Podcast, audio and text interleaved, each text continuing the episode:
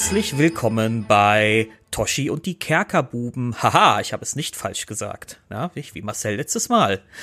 Ähm, ihr wundert euch vielleicht, warum wir jetzt schon wieder eine Folge raushauen, so kurz nach der anderen, wo wir doch sonst immer in diesem äh, ohnehin schon sehr belastenden Ein-Monatstakt arbeiten.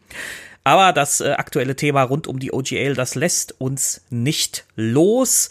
Ähm, nach unserer, ich nenne sie mal Spekulationsfolge, die wir letztes Mal ähm, veröffentlicht haben, möchten wir jetzt nochmal einen Abriss der Ereignisse bieten, der sich seither ergeben hat. Es ist ein bisschen wie bei The Walking Dead, nur dass alle auf einmal sterben.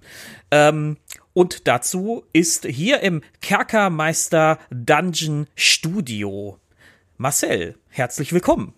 Haha, hallo, da bin ich wieder. Und du hast einen Fehler gemacht, Dave. Du hast mhm. dich zwar am Anfang an die richtige Bezeichnung Kerker, Totti und die Kerkerbuben gehalten. Aber jetzt ist es doch wieder das Kerkermeisterstudio. Ja, das ist, ähm, ja, ich kann ah. dafür kann ich nichts, Marcel, dass ja. du immer noch nicht in Auftrag gegeben hast, über dem Studio das Schild zu wechseln. Ja? Siehst du nicht, da steht schon Kerkerbuben. Nein, da steht Kerkermeister drauf. Ah, also nur weil ja, okay. du das einmal so ganz klein mit Edding drunter geschrieben hast. Ja. Ja, äh, extra auch so schief mit umgedrehten Buchstaben und damit das aussieht, als hätte das ein amerikanisches kleines Kind geschrieben. Das warum denn jetzt ein amerikanisches kleines Kind? Ja, weil die immer so diesen Limonadestand haben, wo dann die Lim Limonade drauf falsch geschrieben ist und so. Naja, so. egal. Lassen wir das jetzt mal. Ähm, ja, äh, jetzt machen wir das, was alle anderen auch schon gemacht haben, aber wir machen das natürlich auf unsere Weise.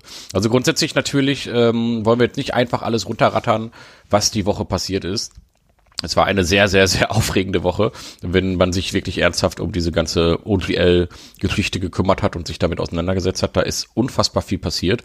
Wir können nicht alles ansprechen, weil sonst würde diese Folge zehn Stunden gehen, vielleicht, vielleicht auch nur neun, aber sie würde länger gehen. Und ähm, wir werden also in dieser Folge ein bisschen darüber sprechen, was ist so geschehen. Aber ganz besonders wollen wir auch äh, unsere gute Kerkermeister-Meinung einbringen. Äh, Kerkerbuben-Meinung, das wird sich so schnell nicht einspielen. Ähm, und zwar wollen wir natürlich unsere, äh, unseren Senf dazu geben. Den, den gibt's da draußen noch nicht. Und außerdem haben wir noch ein paar wilde Theorien, die wir in den Raum werfen müssen, ähm, die äh, vielleicht auch noch unbeachtet geblieben sind bisher. Und äh, daher äh, bleibt, bleibt schön dran, meine kleinen Kerkerfreunde, meine kleinen Kerkerlinge. Wir werden jetzt äh, ähm, über die Ereignisse äh, reden seit dem letzten, ja, seit der letzten Veröffentlichung unserer letzten Folge. So, meine seit Güte, dem so letzten passiert. Sommer.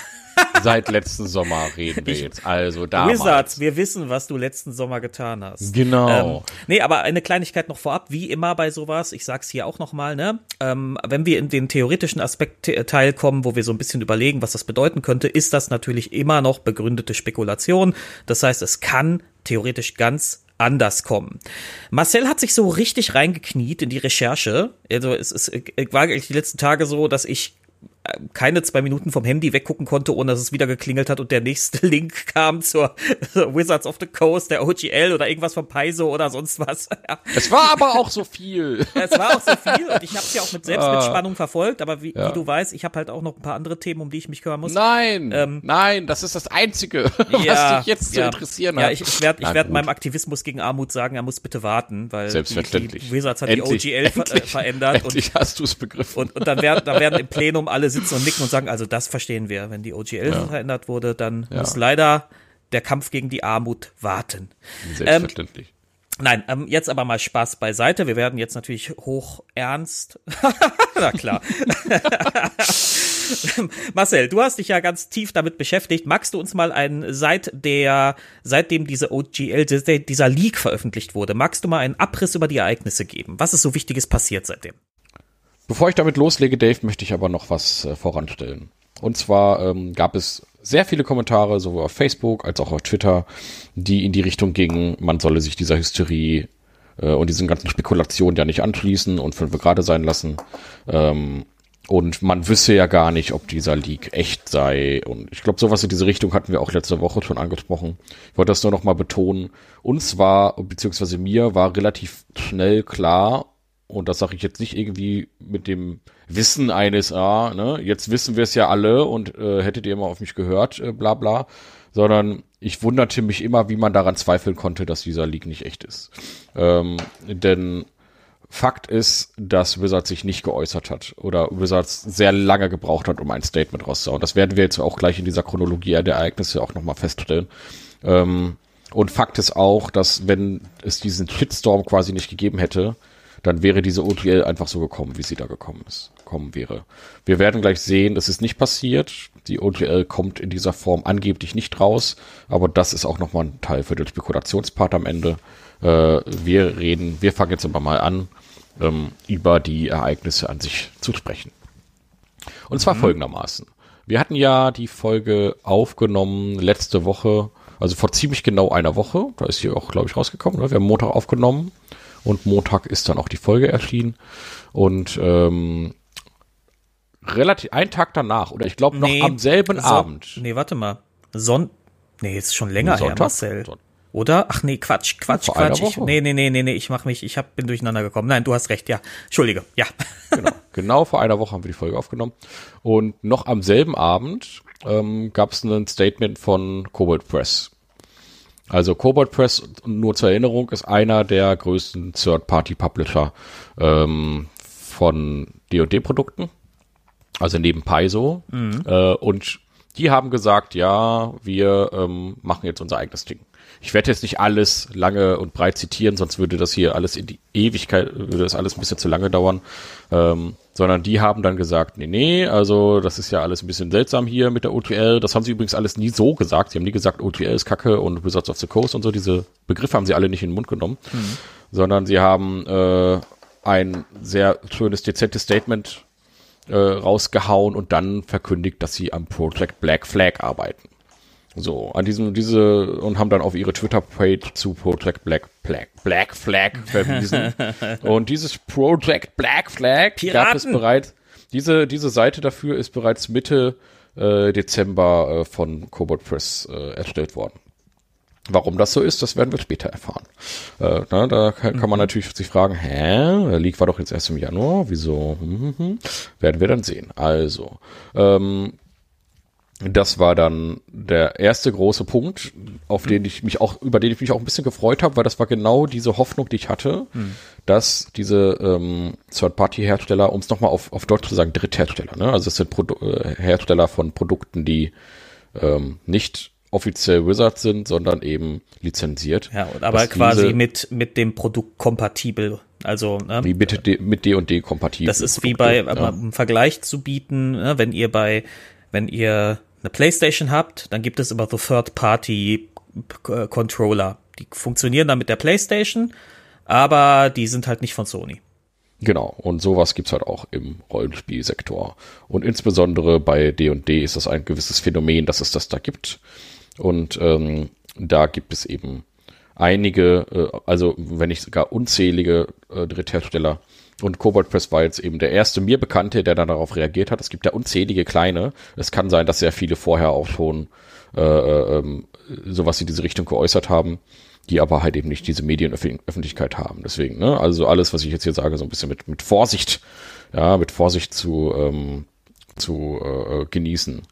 Ja, dann gab es einen anderen äh, Fall und zwar ähm, gab es diesen, gibt es diesen DM Dave. DM Dave ist ein, ja, auch, auch so ein Hersteller im Prinzip, der ganz viele kleine PDFs und Regelerweiterungen und Anpassungen und sowas erstellt und und Content und für VTTs und so weiter. Das ist alles auf Patreon. Es gibt unzählige solcher, solcher kleinen äh, äh, Creator.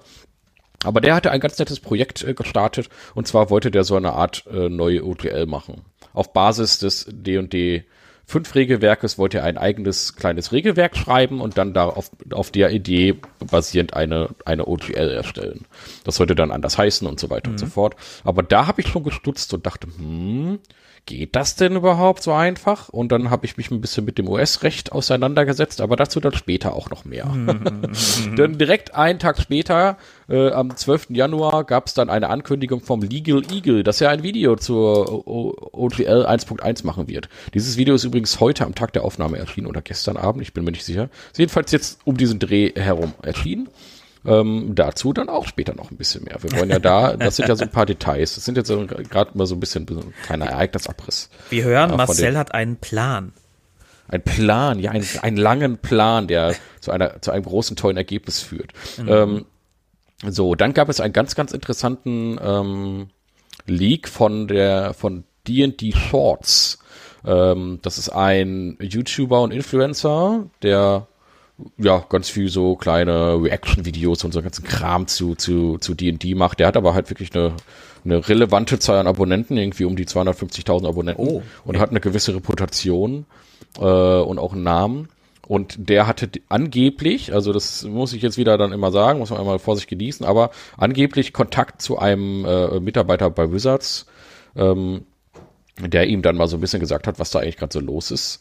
Äh, dieser, er, er selbst sagte, er hätte sich den Leak auch nochmal bestätigen lassen. Er hat mit dem auch nochmal bei Discord ge geschrieben und hat sich da wirklich von der, von der Person und der, von, von, von der Echtheit dieser Person äh, überzeugt.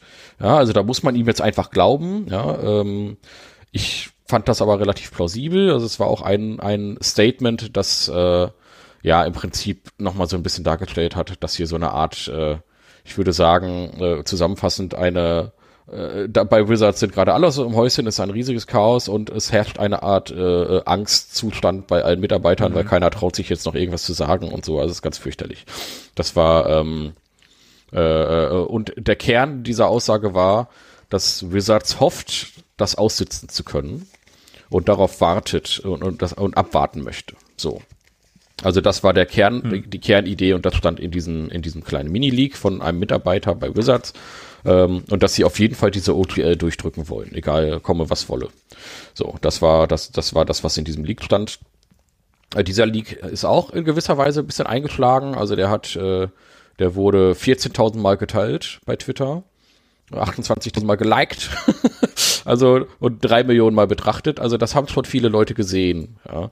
Ähm, da ist schon einiges, äh, äh, das, das Ding hat auch die Runde gemacht. Das wird, das ist eins von vielen Elementen, die dafür gesorgt haben, äh, dass da äh, eine ganz besonderes Ereignis dann auch stattgefunden hat. Und zwar gibt es einen, eine YouTuberin namens Ginny D. Die kennt man, wenn man im amerikanischen Raum unterwegs ist, ganz bestimmt.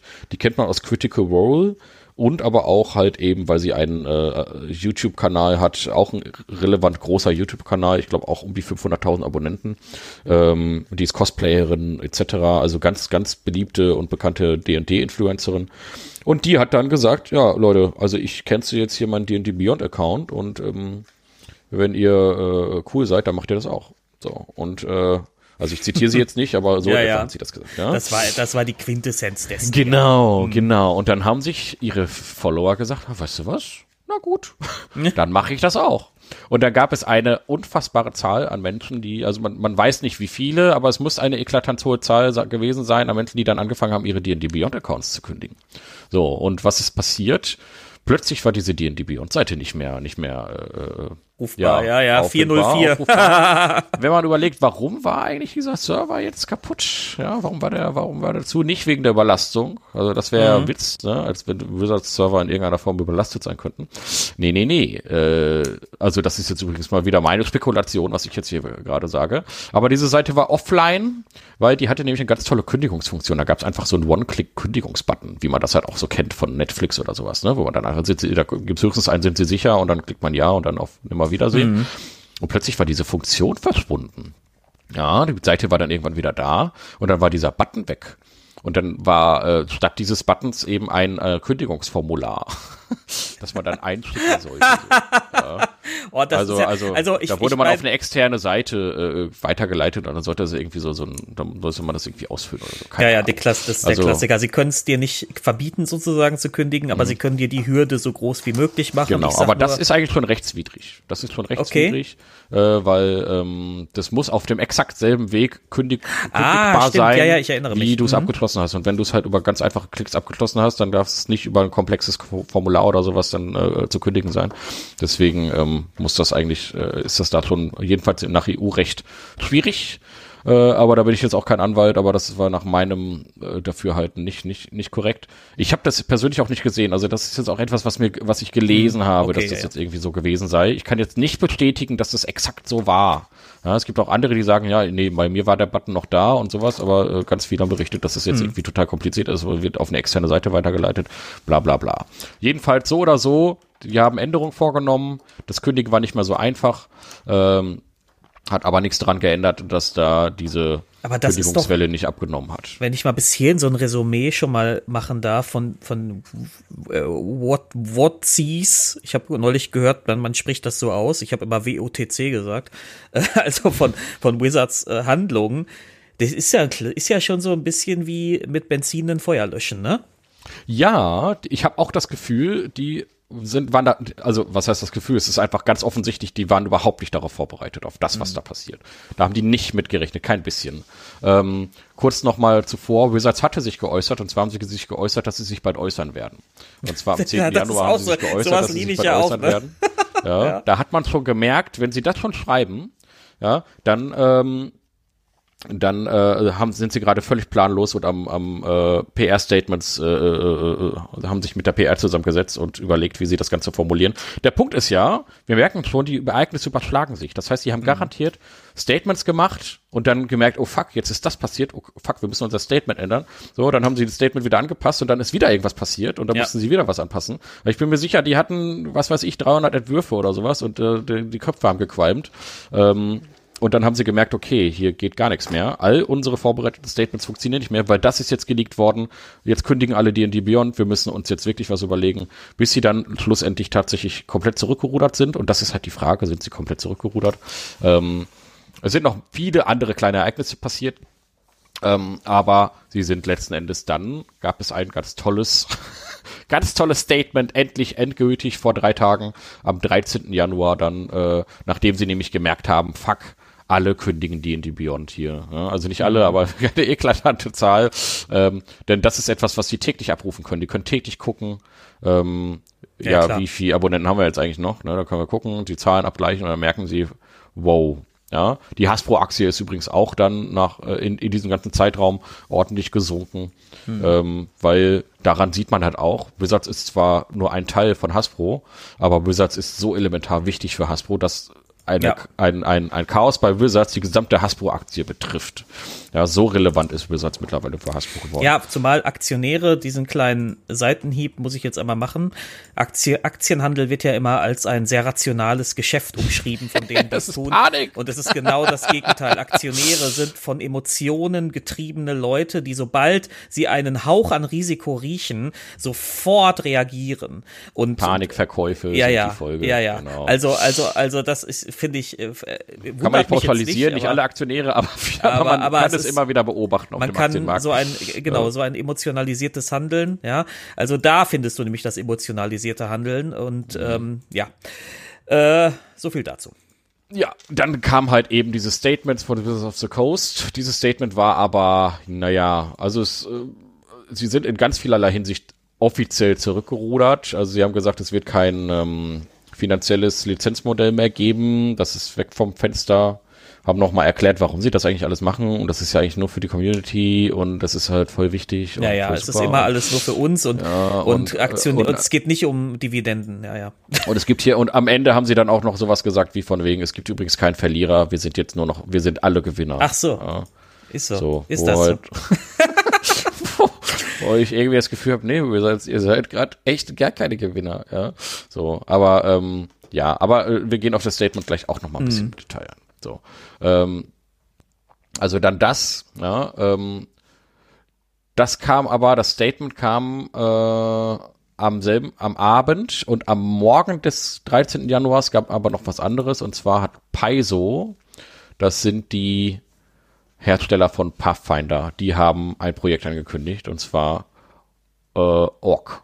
Also mhm. äh, eine eigene OGL, die ähm, zusammengefasst hat, ich glaube Open RPG äh, irgendwas, Open RPG License Gedöns, abgekürzt auf jeden Fall irgendwie Org. Mhm. Ja, und das wollen die jetzt machen, wahrscheinlich einfach auf Basis, also was nicht wahrscheinlich, sondern es wird kompatibel sein mit D&D 5 und ähm, aber eben auf, auf einem eigenen äh, äh, Rollenspielsystem abgewandelt. Die sind das ein bisschen, bisschen anders. Und ganz viele, also was heißt ganz viele, unzählige ähm, Verlage haben ähm, gesagt, da machen wir jetzt mit.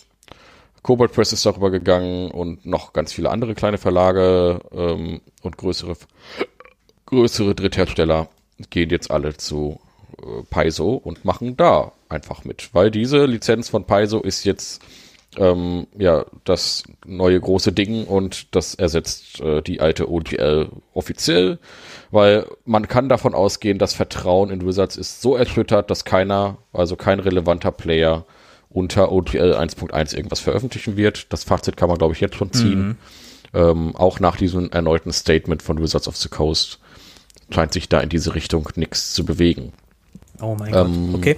Die haben, die haben das, die haben ich finde das total interessant, obwohl sie in den letzten Jahren ja auch gelernt haben, ähm, Social Media für sich zu nutzen und ähm, auch online große Community-Teile sozusagen zu akquirieren. Ja, es ist ihnen ja, ist ihnen ja alles gelungen in den letzten Jahren. Äh, bin ich erstaunt darüber, wie schlecht die dann doch im Krisenmanagement sind bei sowas. Also das Ding ja, ist denen ja halt sofort aus der Hand geglitten. Ja, das ist halt eben, äh, da merkt man eben, wie sehr die darauf angewiesen sind, ihre PR-Kampagne schön und in Ruhe vorzubereiten und mhm. sich Zeit zu nehmen und das alles schön zu, äh, äh also mit gut, mit kontrollierbaren, äh, äh, ja, Zuständen zu arbeiten. Aber sowas hier ist halt wirklich Krisenmanagement und da hat man, wie du schon sagst, komplett vergeigt.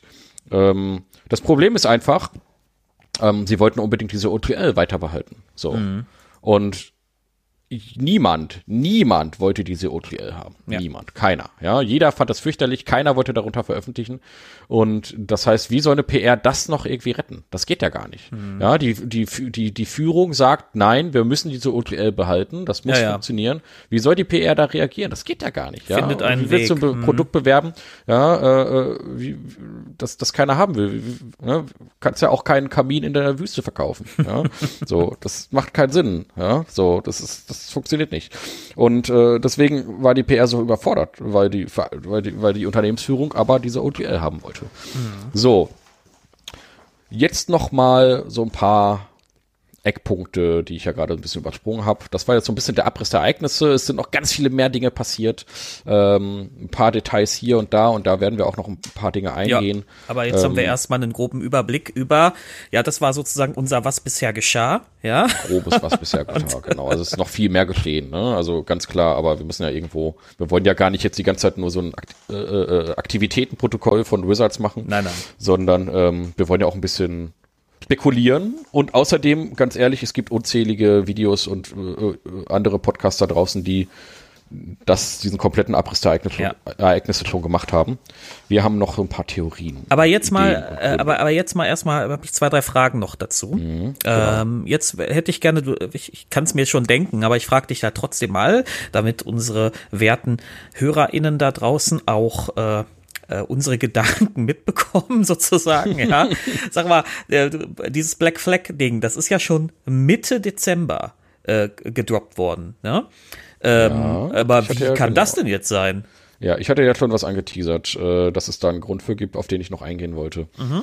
Und zwar gab es, ähm, das ist auch ein Leak, auch äh, etwas, was ähm, an Gizmodo weitergeleitet wurde. Gizmodo waren auch die ersten, die diesen ersten genau. Leak rausgehaut, rausgehauen haben.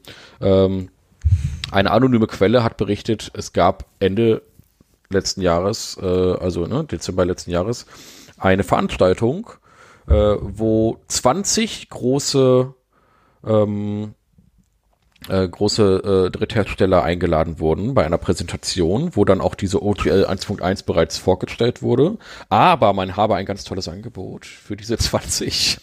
Und zwar müssten diese großen Big Player hier, also wenn die jetzt mit Wizards direkt arbeiten würden, vielleicht, dann müssen die nicht 25 Prozent, sondern nur, nur 15 Prozent abdrücken.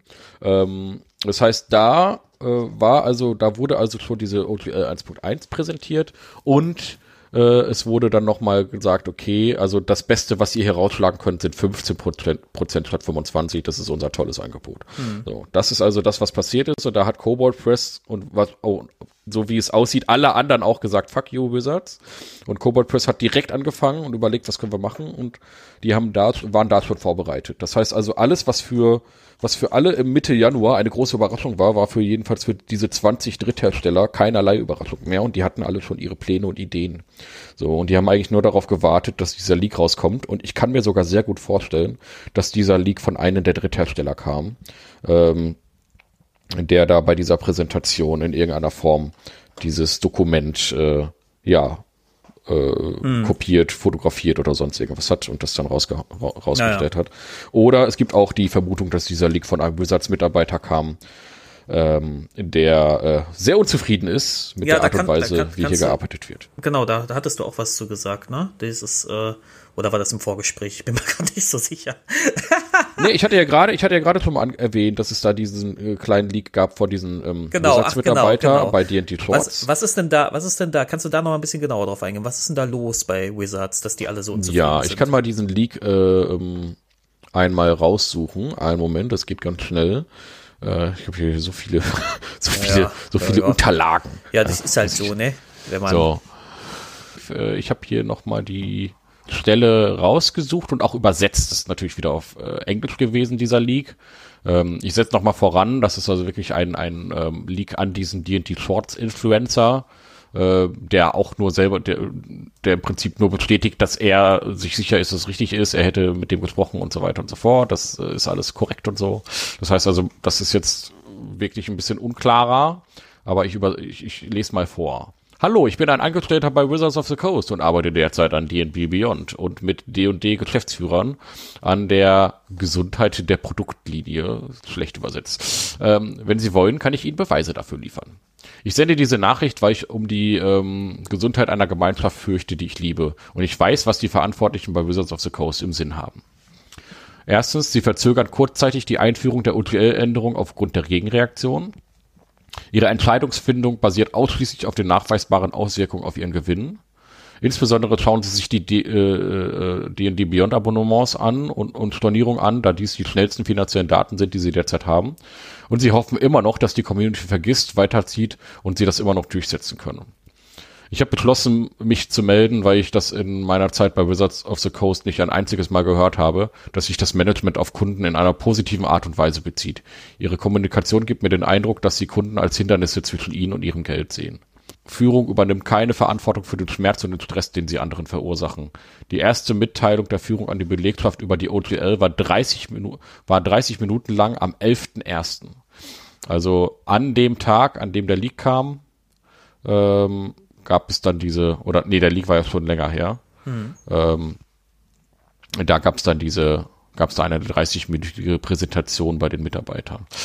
Äh, das war das erste Mal, dass sie äh, ihren Mitarbeitern überhaupt über die Absichten über diese OTL mitgeteilt haben. Und das ist ja ein Knaller, wenn wir jetzt gerade überlegen, dass Mitte Dezember aber Third Party Publisher schon über diese OTL unterrichtet wurden. Hm. Aber die Mitarbeiter teilweise noch nicht. Ähm, wenn das jetzt alles so stimmt. Ja, gut, also wenn das so, wenn das stimmt, dann, dann ist das natürlich, dann erklärt das natürlich auch, warum Wizard sich bei äh, beim Krisenmanagement so schwer tut, weil man hat, man ist im Grunde auf den Eisberg zugefahren und hat niemandem Bescheid gesagt. Ja. ja, ja. Das ist dann halt auch. Also es ist alles, alles, eine, alles eine große Katastrophe. Ja. Ähm, es gab noch mal ein Treffen und sie beschuldigen in diesem Treffen die Community, äh, dass die Community überreagiert hat. Ach so, ähm, ja, ja, es sind immer die anderen. Ähm, genau. Ja. Also, wenn dieser Leak richtig ist, wenn dieser Leak stimmt, dann ist das halt auch äh, jetzt ehrlich gesagt keinerweise überraschend, ja. Äh, ist einfach genau das Bild, was man dann da auch hat. Ja, aber interessant ist ja, also wenn das stimmt, ne, wenn so die interne Aussage rumgeht, die Community reagiert über und so weiter, da kannst du ja schon, kann man dann ja daraus ableiten, Ne, alles, wie gesagt, auf diesem, auf dieser Hypo, auf diesem Leak quasi, aber man kann daraus dann ableiten, wie man, wie man dort die eigene Community betrachtet, oder zumindest teilweise, zumindest in der BWL-lastigen Abteilung die Community betrachtet. Ne? Ja, davon kann man eben nicht ausgehen. Ne? Also dieser, der, der Typ, der es geleakt hat, der hat wahrscheinlich ein ganz anderes Bild von der Community. Ähm, und äh, ärgert sich eben darüber, dass ja ja wie gesagt in dem Aktionäre ja ne, so in dieser agieren. vielleicht in dieser BWL lastigen ne also es ist man darf ja immer nicht den Fehler machen wir denken ja immer also so gefühlt hat man ja immer so, denkt man ja immer so, ja, so ein Unternehmen wie Wizards, das ist irgendwie so gar nicht mal so groß und das sind alles irgendwelche Enthusiasten, die da arbeiten. Nee, nee, das ist, es, es sind, du, die haben da ähm, Personalabteilung und BWL-Leute und so, die sind hardcore geschult und da sind auch viele dabei, die haben mit D&D gar nichts am Hut. Die haben noch nie in ihrem Leben D&D gespielt. Ja. Die, die kommen von der Uni oder so und gehen dann da in so ein Unternehmen und deren Aufgabe ist es nicht, W20-Würfel zu entwerfen, sondern deren Aufgabe ist es, ähm, äh, an Excel-Tabellen auszurechnen, wo sie noch drei Cent sparen können. Ja, ja. so. Also das ist jetzt zu gespitzt, aber ähm, das ist, äh, das, äh, das ist halt in jedem größeren Unternehmen so. Ähm, auch, auch, auch bei Mercedes sind nicht alles Mercedes-Enthusiasten, die da sitzen. Ja, so. ja eben. Ähm, und das ist ja auch nicht immer unbedingt falsch. Nee, ja, äh, äh, musst nicht jedes Produkt in deiner, das du verwaltest, musst du kennen und lieben, sondern das ist ja auch immer schon relevant, dass du dann dich eher mit den Zahlen auseinandersetzt. Ähm, sie haben aber einfach unterschätzt, und das ist halt der Punkt, es ist das einzige Rollenspielprodukt, das mir bekannt wäre, gerade, gerade das an der Börse ist. Also D&D ist das einzige Produkt in dieser Form, das wir hier an der Börse haben und ähm, das bedeutet, dass sie dieses Produkt streamline müssen. Da kommen wir aber später nochmal zu, was das eigentlich bedeutet und was eigentlich diese Ziele von Wizards sind, warum sie das alles machen. Oder hast du, du hast ja bestimmt noch mal, oder hast du noch andere Eckpunkte, die du, die du ansprechen wolltest auf das, äh, das auf das, die Ereignisse? Ähm, wollen wir vielleicht mal auf diesen ganzen Aspekt äh, näher eingehen mit dem, wie heißt der? Legal Eagle oder wie Legal heißt Legal Eagle. Ja, das genau. Video das fand ich übrigens sehr gut. Äh, ja. äh, ähm, äh, genau, die, und, und das ja wohl irgendwie mit dem von DM Dave, mit dem Projekt und so in Verbindung steht. Und äh, was bedeutet das eigentlich? Ja. Ähm, der Legal Eagle ist sowas wie hier Solmecke, ja, sowas wie der ähm, Christian Solmecke, der, der äh, WBS Legal Typ. Ist denn, äh, jetzt müsste man mal die Frage stellen, ist denn der Legal Eagle der Solmecke der USA oder ist der Solmecke der Legal Eagle von Deutschland? Ja, ist die Frage, wer, wer, wer, wer zuerst da war, keine Ahnung. Wer war zuerst da? Der Adler ja, aber das Konzept, das Konzept ist, der Konzept ist recht ähnlich, nur dass der Legal Eagle wesentlich spannender ist. Spannender ja, weil der ist halt und auch witziger, habe ich festgestellt. Und witziger ist, aber ähm, ja, der hat sich tatsächlich mit der, mit dieser OTL auseinandergesetzt und hat sich das mal angeguckt. Was ist das eigentlich? Ja, ähm, weil sich ja alle die eine ganz große Frage gestellt haben, kann man diese OTL 1.0 überhaupt deautorisieren? Also kann man die überhaupt, und das war nämlich immer im Gespräch, äh, bei der OTL 1.1, dass die OTL 1.0 damit außer Kraft gesetzt wäre. So. Und geht das überhaupt? Und jetzt ist die ganz große Überraschung, das ist scheißegal, letzten Endes. Das ist das Ergebnis von diesem Eagle.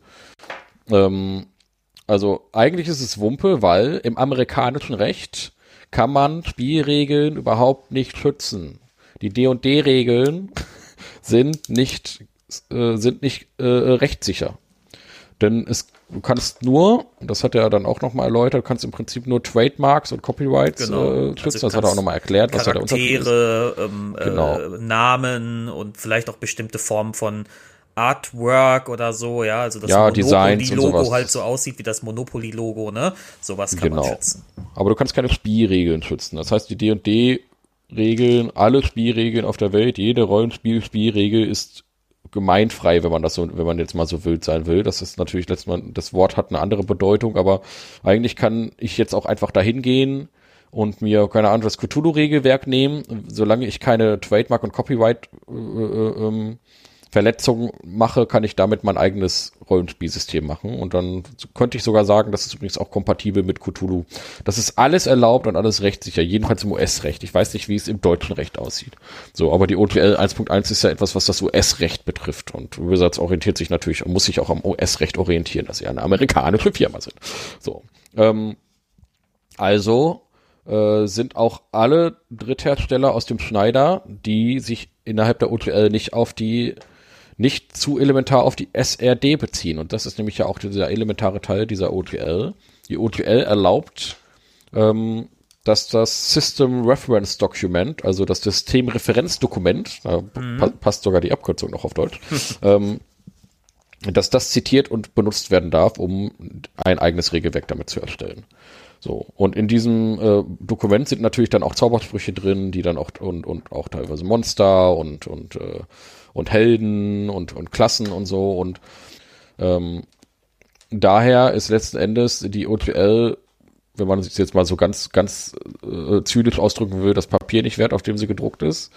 Denn ähm, die Spielregeln von D&D hättest du sowieso auch ohne OGL jederzeit zitieren. Da war sozusagen die, die OGL 1.0 sogar von Wizards ein sehr, sehr geschickter Schachzug, dass sie, dass sie dann im Grunde noch die, die ganzen Dritthersteller quasi ohne dass sie jemals das Recht dazu gehabt hätten, ernsthaft äh, gezwungen haben zu sagen, bitte, bitte schreibt noch mit rein, dass man das D&D Spielerhandbuch braucht und so, ne? Ja, also im Prinzip ist es noch ein bisschen anders, als die O2L vor 22 Jahren erstellt wurde. Das war schon ein bisschen idealistischer. Da hatte man halt einfach gesagt, wir machen das mal. Ja, ja, klar. Ähm, äh, wir regen alle an dazu, ja. ähm, das zu machen, weil Dritthersteller sind so die Würze eines Rollenspielsystems und die sorgen dafür, dass so ein Rollenspielsystem lebendig bleibt. Das sorgt ähm. Ja, da war man noch schlau. Ähm, und äh, dann haben sie ja auch noch dieses System Reference Dokument, das muss, das hätten sie ja nie machen müssen, ne? Sie hätten ja, äh, aber sie haben halt ganz bewusst nochmal dieses äh, äh SRD gemacht, auf das man sich beziehen kann. Äh, das ist ja dann auch ganz ähm, einfach dann für die Dritthersteller, wo sie dann alle Sachen drin, ja, ja, da, da steht ja alles drin, was sie wirklich nutzen dürfen, ohne dass sie irgendwas befürchten müssten. Und nur alles außerhalb dieses System Reference Dokuments, also wenn sie jetzt zum Beispiel Betrachter einbauen würden, die sind halt wirklich geschützt, das ist halt so ein D&D eigenes äh, Produkt, ja, oder wenn sie da äh, Drist, Urden oder sowas einbauen würden oder sowas, dann äh, hätte es Probleme gegeben. Und das ist also erstmal eine Win-Win-Situation für alle. Ja, wir machen hier dieses äh, Systemreferenzdokument, da seid ihr rechtssicher, das könnt ihr nutzen. Äh, da sind auch alle Spielregeln drin. Und denen war garantiert auch bewusst, dass Spielregeln sowieso nicht geschützt werden können, aber hier sind halt auch noch Zaubersprüche und sowas drin. Und ihr dürft diese Formulierungen auch verwenden. Und zwar, das ist nämlich das, was man, was geschützt werden kann, konkrete Formulierungen. Also man darf jetzt nicht einfach diesen kompletten Regeltext von D und D einfach nehmen und ja, kopieren ja. und in sein eigenes Buch drucken, sondern da muss man sich schon was eigenes überlegen. Aber die, die Mechaniken dahinter, die kannst du eben nicht schützen. Aber die Formulierungen. Und dieses äh, äh, äh SRD hat halt eben auch erlaubt, diese ganzen Formulierungen Änderungen mit zu übernehmen. Also das ist an sich schon ein Dokument, was halt eben nützlich ist für Dritthersteller, aber wenn sie etwas auf Basis dieser Regeln machen wollten, dann ist es nicht notwendig gewesen. So, und das kann man natürlich jetzt auch auf die OTL 1.1 übertragen und macht die OTL 1.1 auch noch wertloser. Denn, ähm, ja, warum soll ich denn jetzt noch tausende Dollar Lizenzgebühren für etwas zahlen, das ich rein rechtlich sowieso umsonst kriegen kann? Ja. Ja. Und genau das denkt sich Paizo jetzt auch. Die haben nämlich, das hat Paizo nämlich auch gesagt, in anderen Tweets vorher noch, vor ihrem Org-Release, dass sie sich jetzt rechtlich nochmal absichern und beraten lassen. Hm. So. Das heißt, das ist alles schon rechtlich. Ich bin mir auch sicher, dass sie sich direkt nach diesem, nach dieser tollen Präsentation im Dezember schon längst rechtlich haben beraten lassen, ähm, wie es aussieht. Äh, ähm, und sie haben auch festgestellt, dass ihr Pathfinder 2 Regelwerk nichts SRD-Relevantes mehr enthält und eigentlich jetzt schon ähm, ohne einen Hinweis auf die OTL 1.0 ähm, veröffentlicht werden kann. Sie haben das im Prinzip nur gemacht, um, ja, wenn man so will, das haben sie zwar nicht gesagt, aber ich glaube, das haben sie halt aus Werbezwecken gemacht, um zu zeigen, hey, das ist D&D kompatibel und das ist immer noch ein Werbeeffekt. Mhm. Ja, D&D kompatibles äh, äh, Rollenspielsystem. Ja. Ja, Okay. Ja, ja, ja. Der Liege-Ige, ja, das ist ganz schön viel, ganz schön viel Tobak hier. Ähm, ne? Da ist ganz schön viel Material hinter. Ja, ja gut, aber das ist, äh, also ist halt jetzt, ähm, die, also ich finde halt, ich, klar, das ist auf der, die rechtliche Seite scheint damit relativ geklärt. Also ich sag mal so, das muss man natürlich immer dazu sagen, ne? Also Liga I sagt die ganze Zeit, ich glaube dies und ich glaube ja, das. Ja, ja, es ist, so. es ist sagt, eine, es ist wie bei uns begründete Spekulation, aber wahrscheinlich mit, mit, ein bisschen mehr Fachwissen dahinter. genau, genau. Wir sind ja jetzt hier auch keine Juristen, ja. Aber ähm, im Prinzip hat er das schon sehr gut hergeleitet, ja, äh, warum das so ist und so und so und so. Aber wir wissen ja, das amerikanische Gerecht ist ein manchmal doch etwas absurdes Recht und im amerikanischen Recht ja, wird, da wird, wir mehr, wird mehr nachverhandelt, weil die ein Nachsorgeprinzip haben. Wir haben ein Vorsorgeprinzip. Das heißt, bei uns müssen die Gesetze quasi vorher klar sein, äh, bevor irgendwas passieren darf. Und in den USA hast du ein Nachsorgeprinzip. Das heißt, da kann erstmal, da können erstmal Sachen passieren und dann wird vor Gerichten geklärt, was jetzt quasi rechtlich ist und was nicht. Und ähm, ja, genau. Es wird vor Gerichten geklärt und deswegen, die haben eigentlich, die haben sowas wie wir nicht, so ein, so ein Gesetzbuch in der Nein, Form, nein, nicht so, nicht sondern wie wir. die, haben ein Präzedenzfallrecht. Ja, genau. Das heißt also in äh, für für alle, die das jetzt nochmal interessiert, ähm, das bedeutet im Prinzip ähm, das Recht ist entstanden dadurch, dass halt tausende verschiedene Richter in den USA ganz viele verschiedene Gesetze, also äh, äh, äh, äh, Urteile erlassen haben, haben und auf die auf Basis dieser erlassenen Urteile werden dann wieder neue Urteile gefällt und das sind dann so diese Präzedenzfallrechte. Ähm, und das heißt, deswegen gibt es, haben, haben ganz viele Anwälte in den USA auch diese Präzedenzfallforscher, die dann nur alte Fälle durchforsten. Das kennt man ja immer, wenn man so amerikanische Filme guckt oder irgendwelche Gerichtsserien oder sowas. Ähm, das funktioniert da eben so, dass man sich dauernd diese alten Präzedenzfälle anguckt, mhm. weil darauf basiert dann dieses Rechtssystem. So, und deswegen, wer weiß, ob es irgendwann mal einen Präzedenzfall in äh, keine Ahnung, äh, in irgendeinem Vorort in Texas gab, wo dann tatsächlich mal irgendeine Brettspielregel geschützt war und deswegen muss man sich da halt eben immer so ein bisschen absichern. Ähm, und deswegen ist es nie hundertprozentig, es, es, es gibt kein hundertprozentiges, äh, hundertprozentige Rechtssicherheit im amerikanischen Rechtssystem. Ja, ja, ähm, und deswegen man halt auch als äh, Dritthersteller weiterhin vorsichtig sein muss. Denn ja. das hast du nämlich auch schon im Vorgespräch so ein bisschen gesagt, äh, Dave, du gehst davon aus, Wizards wird trotzdem klagefreudig sein. Ich kann es mir vorstellen. Ähm, also ich sage jetzt nicht, ich ja. würde jetzt nicht so weit gehen, ich gehe davon sicher aus, aber ich sag mal so, wenn Wizards auf die Idee kommt, ähm, zu klagen, oh, also sowas wie so jemand wie Paizo zu verklagen, weil keine Ahnung, äh, was das in dem Projekt, das Paizo jetzt plant, ist irgendwas drin, wo Wizards meint, das gehört, äh, das ist deren eigentlich deren Content und der ist irgendwie in deren, aus deren Sicht geschützt. Ähm, dann kann, also entweder kann es sein, dass sie klagen oder es kann halt sein, dass sie irgendwelche Abmahnanwälte durch die Gegend schicken. Und ähm, die Frage, die sich so ein mittelgroßes Ding wie Paizo oder wie Cobalt Press, die, die Frage, die sich, die, die sich dann stellen müssen, ist immer, lohnt es sich dann, den Rechtsweg zu bestreiten? Oder ist es womöglich lohnender, einfach das einzustellen? Weil selbst wenn ja der Punkt ist natürlich also ein Paizo oder ein Cobalt Press äh, sind natürlich nicht so klein ja ne? die sind ähm, nicht so ähm, klein sind aber trotzdem so, sie sind natürlich nicht so groß wie Wizards ja, aber ja. sie sind nicht so klein äh, aber trotzdem sind das Millionenunternehmen und ähm, das ein Produkt einzustellen, ist für so ein Unternehmen äh, quasi fast ein Todesurteil, weil jedes Produkt in dieser, in diesen auch Millionenunternehmen relevant ist. Deswegen werden sie, glaube ich, immer den Rechtsweg bestreiten. Problematisch wird's eher für die ganz Kleinen. Also ja, ja. für irgendwie sowas wie ein äh, äh, ähm, Green Ronin oder sowas. Das ist natürlich auch ein mittelgroßer, aber es gibt halt so ganz viele auch kleinere Hersteller, äh, Dritthersteller. Für die wird's wirklich problematisch. Ähm, für die anderen wird es halt sehr ärgerlich und es äh, wird langfristige äh, rechtliche Konsequenzen mit sich bringen. Wenn Wizards überhaupt so dumm ist, das zu machen, weil ganz ja, ehrlich, das äh, ähm, äh, Community Feedback ist jetzt schon ganz fürchterlich und ich glaube, das wäre jetzt etwas, was denn nicht gerade förderlich wäre dafür ähm, sich das Vertrauen der Community wieder zurückzuholen. Ja, das, also das, das kann natürlich ruiniert. sein. Aber ich sage nur, man muss immer dieses Szenario im Auge behalten. Es kann sein, dass die äh, Rechtswege bestreiten und dass ähm, in den USA ist es leider, also hier in Deutschland ist es partiell auch so, aber in den USA halt noch schlimmer. Ähm, Recht haben, muss man sich leisten können. Ja, also genau. es gibt halt auch diverse Verzögerungstaktiken, die dann so ein Wizards fahren kann. Das heißt, die Idee könnte dann sein, dass man einfach den Rechtsstreit für das Gegenüber so teuer macht, einfach durch ewige Verzögerung, dass es einfach sich die Frage stellt, lohnt sich das? Und dann spielt es am Ende keine Rolle, wer womöglich Recht gehabt hat und wer nicht. Ne? Ja. Ähm, also das ist, das kann passieren. Ich behaupte nicht, dass es zwingend passieren wird. Kann sein, dass Wizards sagt, okay okay, wir müssen jetzt hier mal ähm, unseren Ruf wieder aufbauen.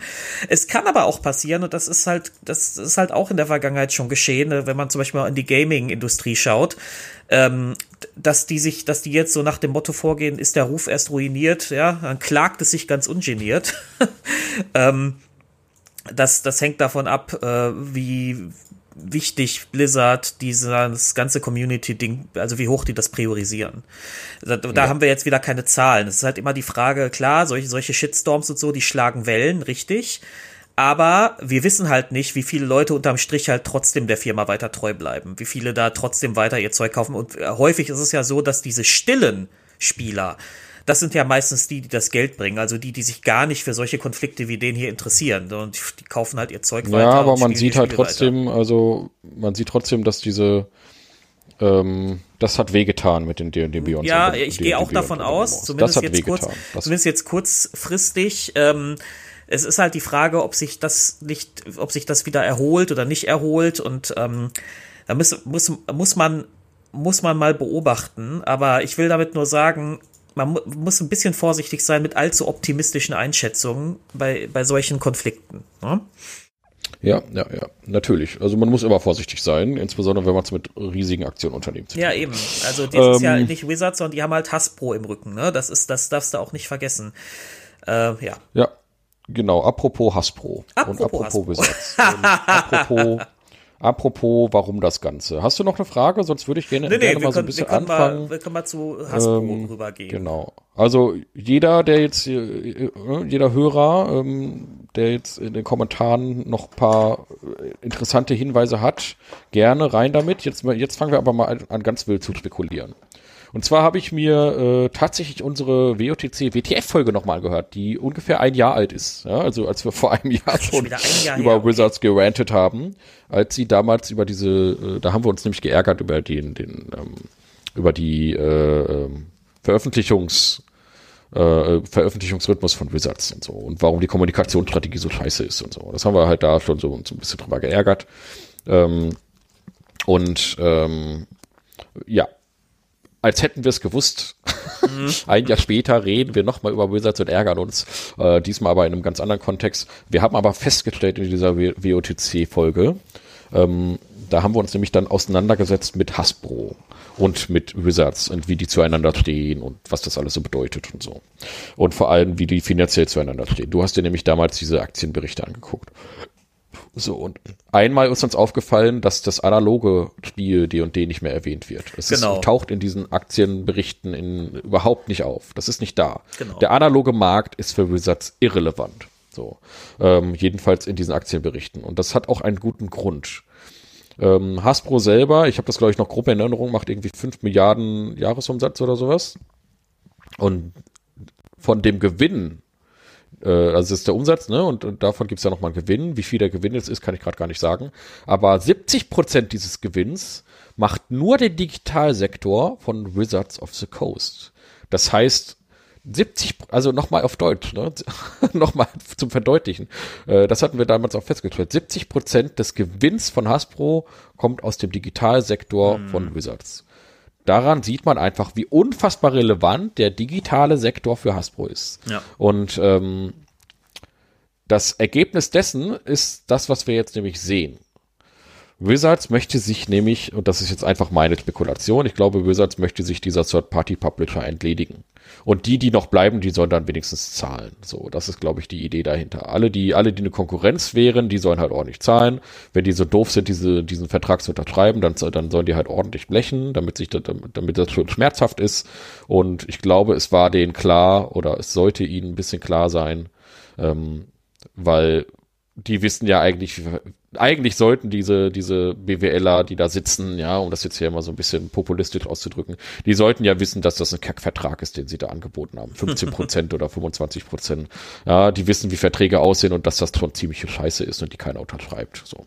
Und ähm, deswegen fiel es ihnen jetzt auch so leicht zurückzurudern und zu sagen, es wird keine Royalties mehr geben und also keine, keine, keine Lizenzgebühren und sowas äh, in diesem aktuellen Statement. Das haben sie ja auch gesagt in dem aktuellen Statement, dass es das nicht mehr geben wird. Ähm, weil ja die Third-Party-Publisher sind ja sowieso alle abgesprungen. So, das ist ein bisschen das Ziel, glaube ich, auch gewesen. Denn ähm, Third-Party-Publisher sorgen dafür, dass die Leute analog bleiben. Ähm, die Leute kaufen sich dann halt Pathfinder-Bücher noch im Regal und so. Und eigentlich will man, glaube ich, weg davon, dass die Leute sich das noch Bücher sein, ne? kaufen. Ne? Es kann sein, dass man ja. vielleicht auch gar nicht, also Idealszenario wäre sicherlich gewesen, die Third-Party-Leute rauszuhaben.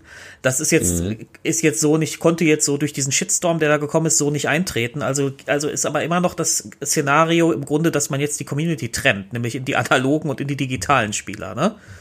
Ja, man, man wollte auch, und das gab es auch, ähm, das Angebot, dass mit D&D 1.1 die Third-Party-Publisher dann ähm, mit dieser Lizenz in den D&D Beyond Store reinkommen können.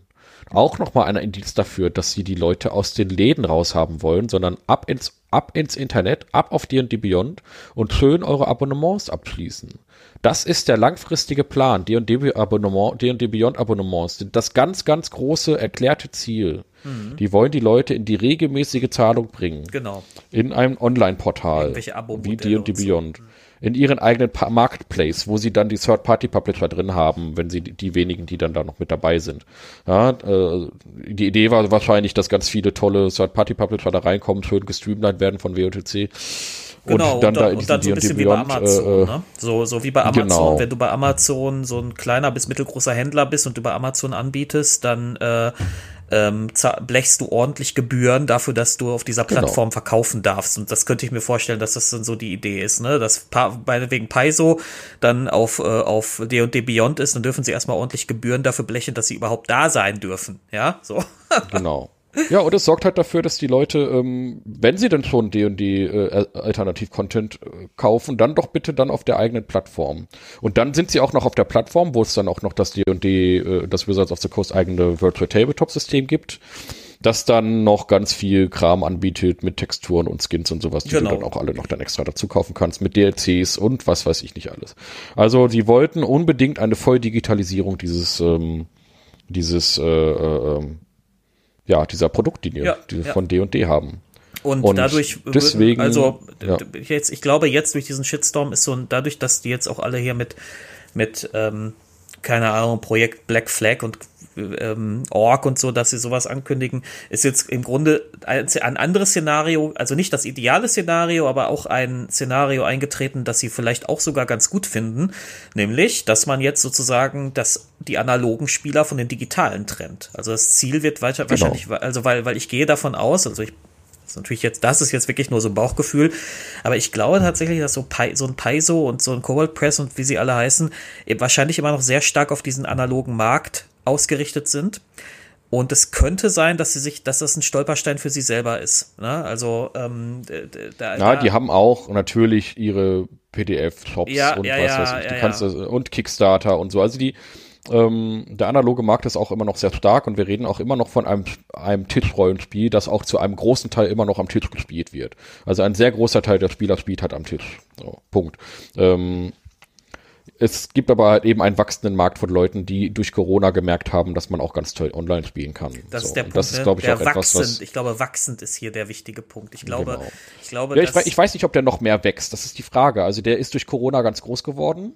Ob der groß bleibt, naja, ja, oder ich glaube, ich glaube, ich glaube in der Theorie, ja? in der Theorie oder hat Wizards, wächst, ja? ja, warte mal, in der Theorie hat Wizards ähm, ähm, zumindest Vorstellung davon, dass der noch wachsen kann, wenn sie jetzt ihr D&D Beyond Hochglanz Service Game Paket anbieten. Weißt du, was ich meine?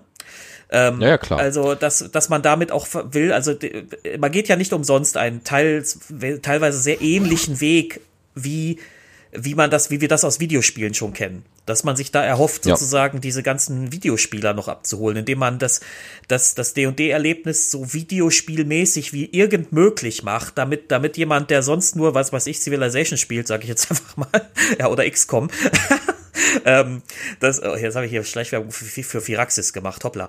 Äh, ähm, das ist jemand, der nur sowas spielt, äh, plötzlich äh, da steht und sagt, oh, das ist also jetzt hier dieses D&D Beyond, dieses, auch dieses Virtual Tabletop von denen, das sieht ja mal mega krass gut aus und so, sieht ja echt aus, als ja. wenn ich hier irgendwie, keine Ahnung, Baldur's Gate 5 oder was spiele, ja. Ähm, oh, das gucke ich mir mal ja, an. Ja, und so. jetzt mal ohne Witz, wenn die, wenn das, wenn das dann wirklich irgendwann fast komplett funktioniert wie ein Computerspiel, dann landet das auch in den Computerspielzeitschriften. Das, das wird dann bei Steam und, und so wahrscheinlich oder was ja, weiß ich. Genau. Ja, also das kann ich das da auch, dann hast du diese Bubble mit dabei. Genau. Die wollen die Gamer dann vielleicht auch noch mit reinholen. Das ist, also das wird der Gedanke sein. Man möchte ja. Gamer, der man sieht, dass der Videospielmarkt ein riesiger wachsender Markt ist und man möchte die Gamer ja. mit reinholen. Jetzt habe ich das, warte mal, jetzt habe ich das, jetzt passt es gerade so gut. Ich hatte in unsere Gruppe neulich noch so einen Tweet von der, von der CEO-Frau von Wizards äh, neulich gepostet, wo sie sowas sagt, ja, irgendwie oh ja, auch in diese Richtung. Ja und der Markt muss viel mehr videospielmäßig sein oder so.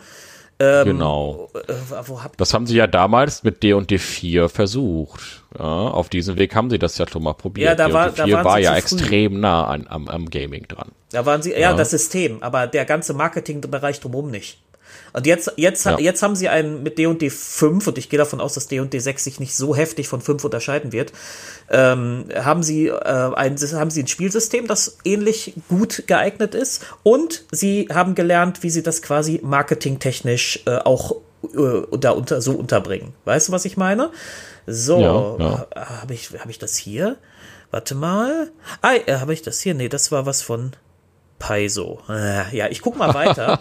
ich, ja, ist, ich, war ja auch, ich war nicht ganz so umtriebig wie du, aber ich habe auch ziemlich viel. Ah ja, hier, genau. Cynthia Williams, CEO von Wizards of the Coast, sagt, The D&D brand is under-monetized. We want to unlock the type of recurrent spending we see in video games. Also, D&D genau. Brand ist unterfinanziert sozusagen, also unter, nee, nicht finanziert, sondern, also wirft zu wenig ab. Untermonetarisiert. Ja, äh, ja, es wirft zu wenig ab. So. Wir, wir, wir genau. wollen im Grunde freischalten, unlock, interessantes Wording, wenn wir über Videogames reden, ja, to unlock.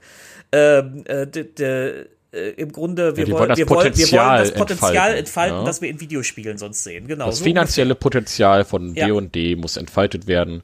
Ja, und das versuchen sie eben in, in dieser Ja, indem sie die Marketingtechniken aus der Videospielbranche kopieren.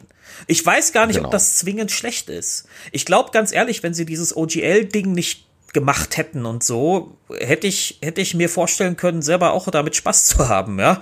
So. Nee, also ich wäre da raus gewesen. Ich wäre komplett raus gewesen aus diesen Virtual Tabletops. Das, es hätte stark für mich davon abgehangen, wie extrem sie das monetarisieren. Also wenn es dann wirklich so wäre, dass, dass du dass dann das ähm, Warrior Skin Paket für 9,99 Euro da drin ist, hätte ich es wahrscheinlich auch nicht gemacht. Nee, ja. Ich mag auch einfach, ich mag grundsätzlich keine geschlossenen Systeme. Ja, ja. Ich mag grundsätzlich nicht die, die, die, die Abhängigkeit dann von der Plattform. Ähm, deswegen habe ich ja auch nie irgendein D&D Beyond Produkt gekauft oder bin auf D&D Beyond unterwegs.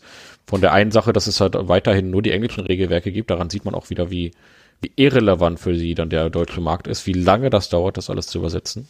Ähm, das auf die Beyond rauszustellen und so. Das war ja eigentlich angeblich schon lange angekündigt. Mhm. Ähm, alles nicht passiert. Ähm, aber man kriegt halt keine PDFs oder sowas, sondern man ist halt komplett an diesen, an diese Plattform gebunden und kann immer nur über die und die Beyond dann auch spielen. Ja. Äh, ja, das klar, hat das hat, so ein bisschen. Da ist ein, da, also ja. ich das Ding ist ja alles noch nicht safe. Also was sie da genau machen, wissen wir noch nicht. Aber es sieht ja so aus, als ob es genau nee, in diese Richtung gehen wird. Ne? Aber ähm, deswegen, dass wir das alles nicht wissen, was wir hier gerade sagen, ist ja klar. Ja, wir spekulieren ja hier wieder nur.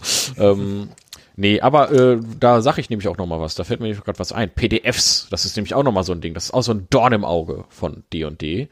Dritthersteller ja, haben PDFs alle PDFs. kann man zu leicht ja. äh, verteilen im Internet, ne?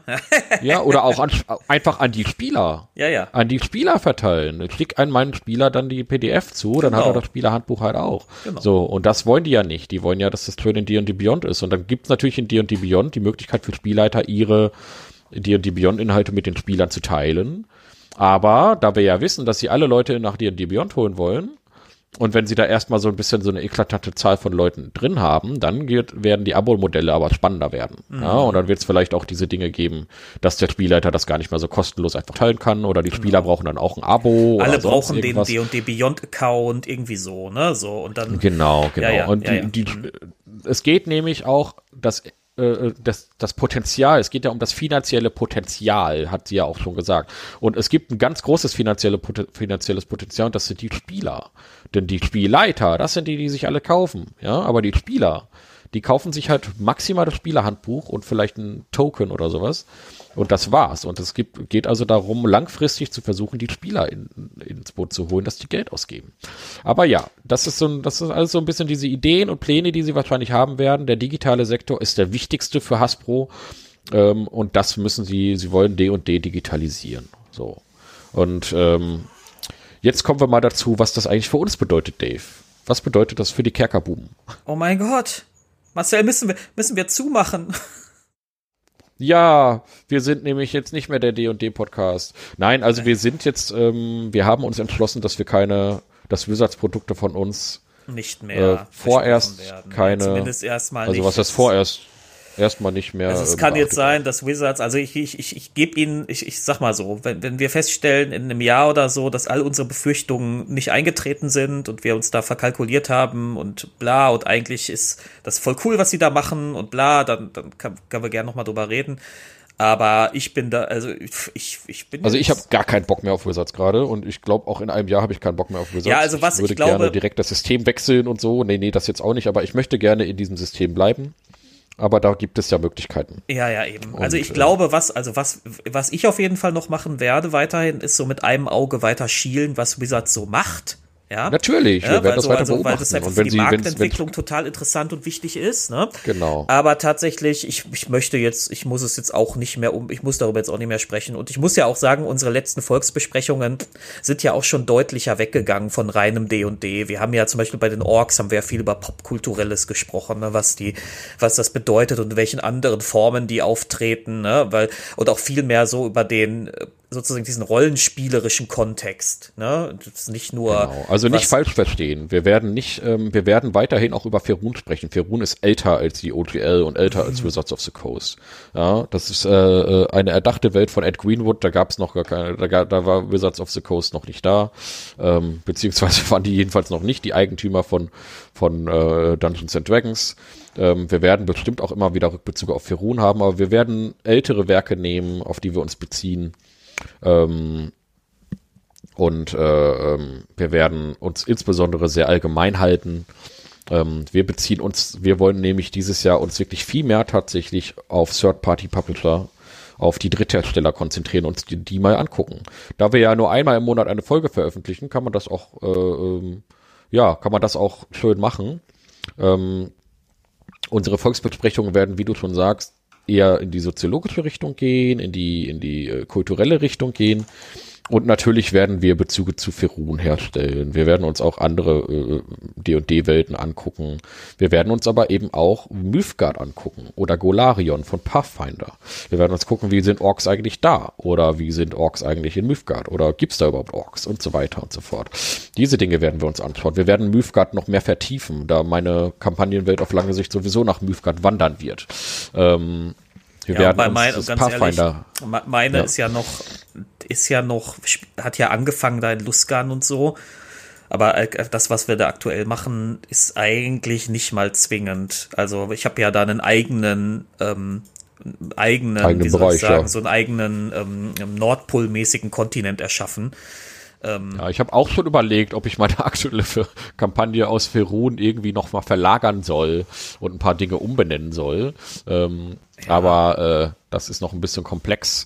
Grundsätzlich habe ich ja auch, mag ich ja auch Ferun immer noch gerne. Ja, aber ja. ich habe so ein bisschen die ganze Zeit so ein bisschen dieses, ich will irgendwie gar, gar nicht mehr irgendwas mit Besatzprodukten also ich, ich muss ja, haben. ich muss ja ehrlich, ich muss ja ehrlich sagen, ich habe das ja seit, ich mache das ja seit, seit wir, wir haben ja vor einigen Jahren erst wieder angefangen D&D zu spielen und ich mache das ja seither so, dass ich im Grunde fast immer nur das Basiswissen nehme, das ich so habe über eine Region oder so und den Rest baue ich da sowieso selber. Also, ja. also ich, ich, ich will mich auch gar nicht so sklavisch an sowas halten. Ich meine, gut, da gibt's auch andere äh, Typen von, von SpielleiterInnen, die, die das, die da sehr viel Wert drauf legen, die sagen, das muss bei mir aber jetzt ganz genauso sein wie im Kampagnenbuch oder was auch immer. Das ist auch alles okay.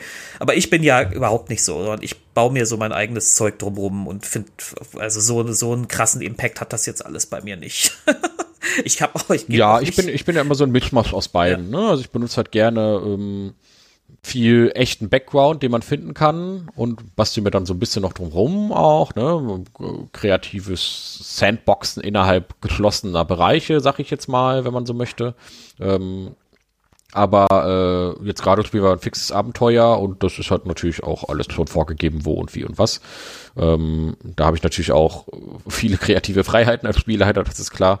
Ähm, aber ja, äh, Punkt ist jedenfalls, wir als Kerker-Buben werden, werden ähm, dieses Jahr wahrscheinlich im Zeichen der Dritthersteller äh, ja.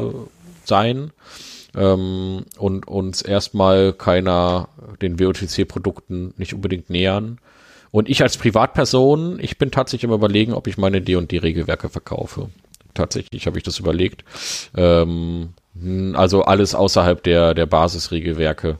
Ähm, da bin ich noch am Überlegen, ob ich das machen soll, aber aktuell habe ich irgendwie so gar keinen Bock mehr darauf und würde nur noch das behalten, was ich wirklich für die Kampagne brauche ähm, weil ich auf lange Sicht sowieso wechseln möchte nach, ja, Mythgard. Also mhm. ich glaube, ich werde eher in die Richtung rutschen und mich da umgucken. Da warte ich aber tatsächlich noch mal ein bisschen ab auf die Entwicklung der äh, von Cobalt Press und der Übersetzung und so weiter und so fort. Weil das ist jetzt nämlich auch ganz fürchterlich für zum Beispiel Ulysses oder so. Das ist halt ähm, für die auch alles ganz unklar, ne? Wie geht's da weiter? Ja, da ist halt jetzt so ein Cobalt Press in den USA, ähm, wie sieht das aus? Sie haben eigentlich Übersetzungen von Mythgard geplant und so und machen sie das jetzt noch oder machen sie jetzt was anderes oder ähm, die ganze Lizenzlage ist unsicher und so. Also das ist auch ganz schlimm für die deutschen äh, ähm, Übersetzer. Ja, ja, ja also genau, genau, das ist, was das, was das mit dem deutschen Markt alles macht. Eieiei, da habe ich auch noch gar nicht so viel ja. drüber nachgedacht, ehrlich gesagt. Ähm, ja. ja. Wie sieht das auf mit den deutschen Pathfinder-Produkten?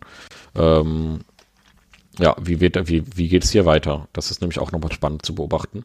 Also, wenn wir über Wizards of the Coast reden oder über, äh, dann wird es wahrscheinlich immer in diese Richtung gehen, dass wir sowas wie das jetzt hier machen und mal aktuelle Ereignisse dann nochmal ansprechen werden. Ähm, jetzt ist aber, glaube ich, auch wirklich genug mit der OTL. Ja, ich glaube Wir haben auch. jetzt zwei Folgen zur OTL gemacht. Ähm, diese Folge wird auch vor dem ersten wieder erscheinen. Ähm, wir können noch gar nicht sicher sagen, ob wir jetzt äh, eine Folge am ersten raus, äh, ersten veröffentlichen können. Wir hatten jetzt halt äh, dann diese aktuellen Folgen, weil die jetzt halt auch aktuell rauskommen müssen, weil ich sag mal so, morgen kann schon wieder irgendein, irgendein Leak sein, irgendetwas, das jetzt den ganzen Inhalt dieser Folge schon wieder obsolet macht. Deswegen muss diese Folge natürlich auch schnell raus. Ähm, und äh, soll ja eine gewisse Aktualität mit Ja, ja, ich schneid die schon. ja, ja, ja, ja, ja. Aber am ersten, äh, können, wir können nicht sicher sagen, ob am ersten äh, eine Folge rauskommt. Äh, jedenfalls am ersten Februar. Am ersten März kommt hundertprozentig eine Folge raus. Und ähm, eventuell machen wir es auch so, dass wir die Februarfolge ein bisschen, dass die vielleicht auch einfach nur ein bisschen später kommt. Wir gucken mal, mm. was wir uns so zeitlich, was wir so zeitlich schaffen.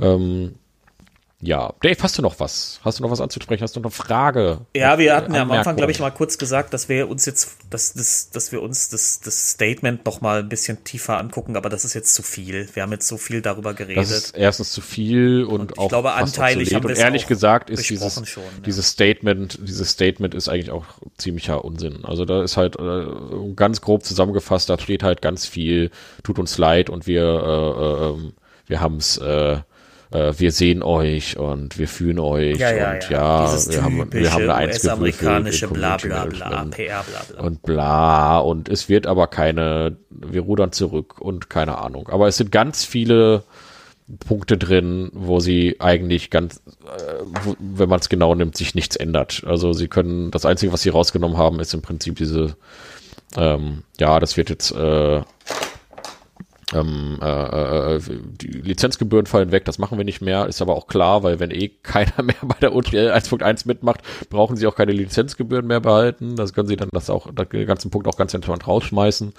Ähm, und sonst ähm, ist da nicht so viel Relevantes drin. Ja, man kann das Ding natürlich komplett analysieren und auseinandernehmen. Das machen wir heute aber nicht mehr. Ähm, ich denke, es ist alles gesagt. Wir als Kerkerbuben werden ähm, die das jetzt nicht mehr unterstützen. Apropos genau, äh, D&D Deutsch heißt jetzt auch nicht mehr D&D Deutsch, heißt jetzt D3. hat jetzt auch, ges ja, hat jetzt auch gesagt, er ähm, Grüße gehen ähm, raus an ähm, Thomas. Äh, genau. Ähm, hat im Prinzip auch gesagt, fuck off Wizards. Ja, ähm, das kann ich auch sehr gut verstehen. Hm. Ja, dann äh, ist das auch abgeklärt. Ja, ich glaube, dann würde ich mal ja, ich, ich würde sagen, wir kommen zum Ende. Genau, liebe Leute. Jetzt um, hat ähm. Marcel so viel geredet. Da mache ich jetzt noch ja. mal, reiße ich jetzt einfach mal die Abmoderation an mich. Mach das, bitte. ähm, so, liebe Leute, ne? Ihr denkt dran, wir haben einen Kofi-Account. Da könnt ihr gerne jetzt sogar mehr als 750.000 Euro spenden, weil wir haben ja gelernt, äh, Podcasts und so sind ja von der, auch jetzt von der veränderten OGL doch nicht mehr betroffen. Ja, also, also ran an die Sparbücher.